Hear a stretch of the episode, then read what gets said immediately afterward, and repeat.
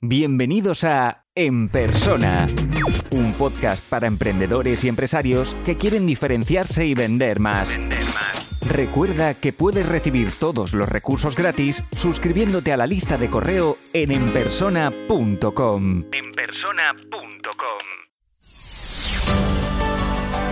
Los miembros de la membresía que han estado conectados durante la grabación del episodio continúan en privado preguntando y resolviendo sus dudas. Si quieres acceder a la membresía para tener acceso a todos los contenidos, las sesiones en directo, las mentorías grupales, la comunidad y el soporte, apúntate ahora por 95 euros al año en enpersona.com.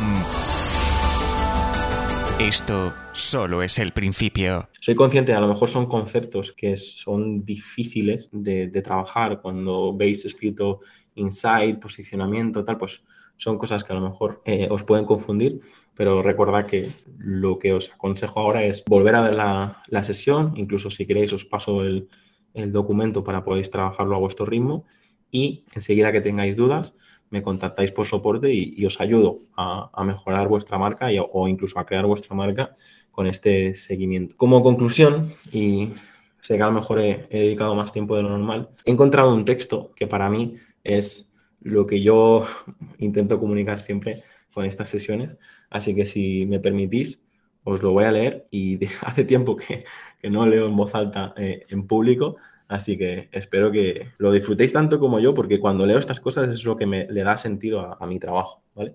Así que, con vuestro permiso, leeré este texto, luego contestaré vuestras preguntas. Una vez contestadas las preguntas de la sesión, empezaremos con la mentoría grupal, ¿vale? Con permiso, bebo un poco de agua y empiezo. Dice, la marca es esencial. Cuando se decide montar una empresa, lo primero en lo que se suele pensar es en qué hacer para el negocio sea rentable. Se piensa en los resultados económicos inmediatos más que los pasos a seguir para el éxito en el largo plazo. En un momento actual, con mayor competencia derivado de la amplia oferta de productos y más global, hay muchas opciones para elegir y demasiado poco tiempo. La mayoría de los productos son similares en calidad y atributos físicos. Y los consumidores tienen a basar sus elecciones de compra en la confianza y en la marca. Es por ello que la marca se constituye como el máximo valor de una empresa, en el que hay que trabajar permanentemente para su desarrollo. Hoy en día es el único de los activos a través de los cuales la empresa puede diferenciarse. Una marca refleja lo que una empresa es, dice y hace, pero también es lo que las personas perciben, sienten y piensan acerca de ella. La marca requiere una gestión estratégica y su gestión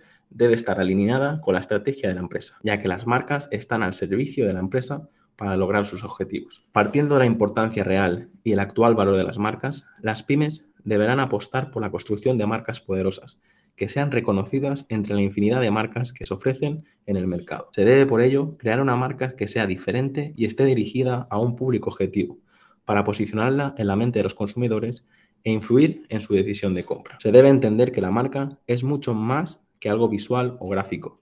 Lo importante de la marca es su personalidad y su filosofía, la realidad psicológica que forma la marca y que la hace viva y diferente. Además, se debe tener en cuenta todos y cada uno de los aspectos sobre los que la marca influye, no solo en el consumidor, sino también en los trabajadores o en cualquier persona que interactúe con la marca. El proceso para la creación de las marcas poderosas en una pyme o en una gran empresa ha de pasar por cinco fases. La primera, la investigación. Consiste en mirar hacia afuera, en analizar y estudiar el mercado, extrayendo las tendencias, el comportamiento de los consumidores y sobre todo el mapa competitivo que ayudarán a tomar decisiones sobre la constitución de la marca de la propia empresa. El segundo de los pasos se refiere al diseño, la creación de la realidad psicológica de la marca, elección de cada uno de los atributos que define la marca y el, desarrollo y el desarrollo del concepto de marca. En este paso es imprescindible crear una personalidad única y diferente para la marca. Esta realidad es la más importante de la marca.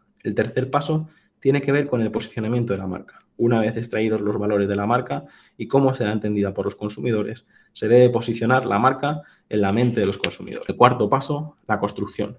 Será aquel en el que se desarrollen todos los aspectos visuales de la marca. Se creará un nombre para dominarla y se le conferirá una identidad visual, logo, colores, eslogan, si es necesario. El desarrollo de la identidad visual estará basado en los valores de la marca desarrollados en los pasos anteriores. Una vez que la marca ya está creada, lo podemos llamar, sabemos cómo se viste y sobre todo sabemos quién es.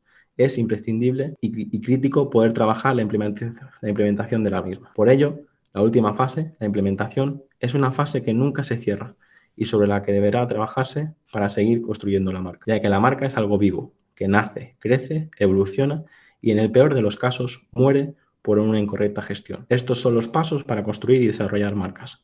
Solo aprovechando el esfuerzo de construir una marca y dotar de la misma una, dimensión, se producirán a largo plazo beneficios económicos notables. Como decía, hace tiempo que no leo en, público, eh, me he recordado como si fuese aquí un político o un cura, pero bueno, espero que hay, hay algunos mensajes, como por ejemplo este último, que dice que una marca, cuando trabajéis conmigo, las marcas, cuando vayáis a alguien a que trabaje las marcas o, mis propias agencias, la gente debe entender que, una marca es, como, un ser humano. Yo muchas veces hago la comparación con alguno de mis hijos, porque digo que es eso, que o sea, nace la marca, crece la marca, evoluciona y como todos nosotros llega un momento en el que muere. Por desgracia, si yo me dedico a lo que me dedico es porque prácticamente el 90 y pico por ciento de, de, las empresas que crean los emprendedores desaparecen antes de los cinco años. Pero yo soy de los que pienso que desaparecen porque esto, este rato que vosotros me habéis estado escuchando,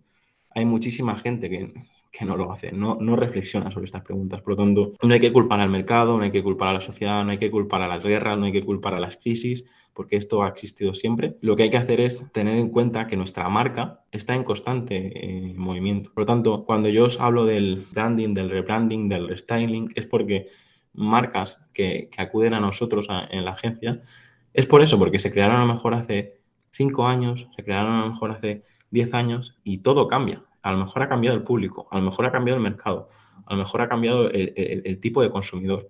Por lo tanto, es nuestro trabajo hacer esos cambios. Y muchas veces no tiene nada que ver con los logos, la tipografía, etc.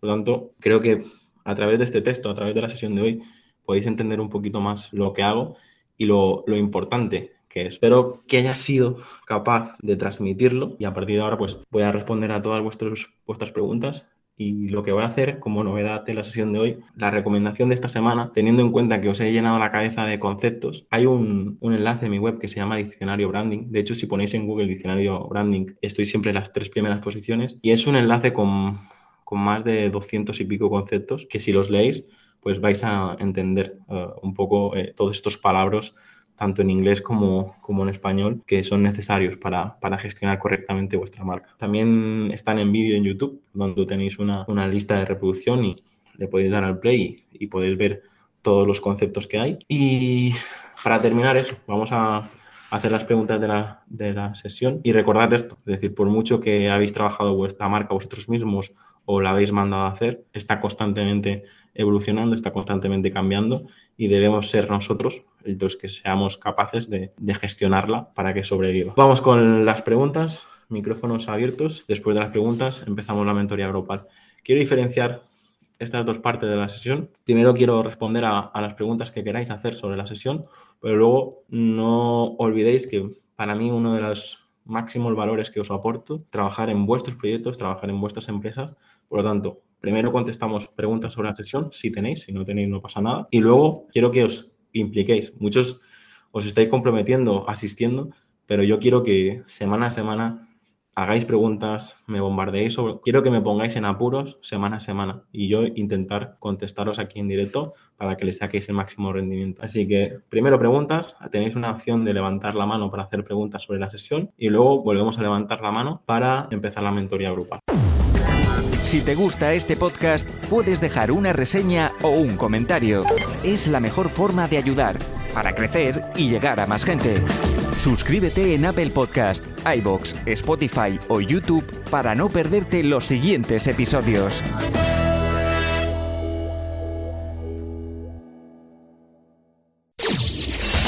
Y aquí termina el episodio de hoy. Muchas gracias por escucharlo y compartirlo en redes sociales. Encuentra este y todos los otros episodios en enpersona.com.